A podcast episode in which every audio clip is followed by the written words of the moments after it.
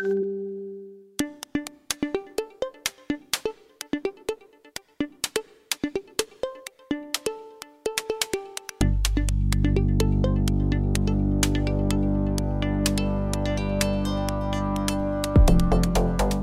Hola, hola, ¿qué tal? Tú que nos escuchas, siéntate bienvenido nuevamente a este podcast diario de noticias con una actualización de temas de tu interés en apenas 5 minutos. Acá en La Habana pasan las 3 de la tarde y ya estamos conectados para brindarle nuestro resumen informativo desde casa. La Asamblea Biden, el transporte del béisbol, ponte tus audífonos o escúchanos en voz alta, como prefieras. Esto es las 3 del día.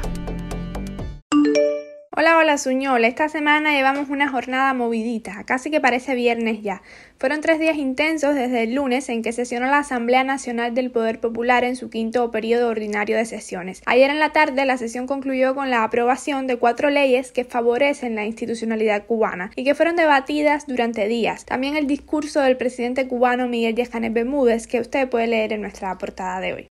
Durante estos días, además, el jefe de la Comisión de Implementación de los Lineamientos, Marino Murillo, actualizó sobre la tarea de ordenamiento y el ministro de la Economía ofreció información detallada sobre la nueva estrategia socioeconómica cubana, sus avances y lo que queda por hacer en los dos meses del año, que también se espera cargadito, cargadito. Si quiere información en detalles, visita nuestro sitio web.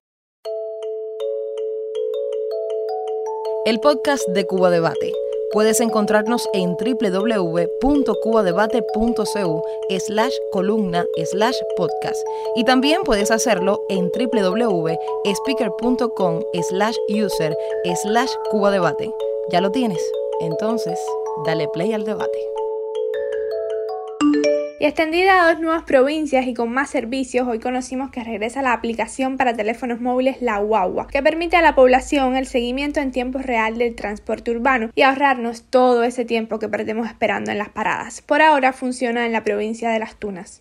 La APK ya se ha extendido a otras dos ciudades como Holguín y Guantánamo, en las cuales por el momento los usuarios solo pueden ver las rutas y las paradas, aunque sí pueden plantear sus quejas o sugerencias sobre el servicio, otra de las novedades más relevantes de esta nueva etapa de la aplicación. Yo aquí vine esperando a que llegue aquí en La Habana para por fin cogerle la hora al P14, ¿no es así?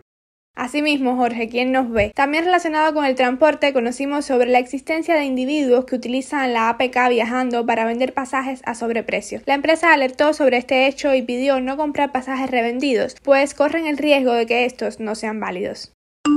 Y a unos días de las elecciones más esperadas del año, la campaña del candidato presidencial demócrata Joe Biden condenó la nueva restricción impuesta al envío de remesas a Cuba como parte de la ofensiva que mantiene hoy el mandatario Donald Trump contra la isla. El asesor estratégico de la campaña de Biden para Florida calificó de cruel distracción la guerra del presidente Trump contra las remesas familiares. El equipo de Biden recordó que la compañía Western Union es el servicio de remesas más grande en la isla, por lo que su cierre perjudicará a las familias cubanas, especialmente a las personas mayores y más vulnerables. En medio de una pandemia mundial en la que las familias están sufriendo profundamente en la isla y en todo el mundo, el presidente Trump está negando a los cubanoamericanos el derecho a mantener a sus familias, reconocieron.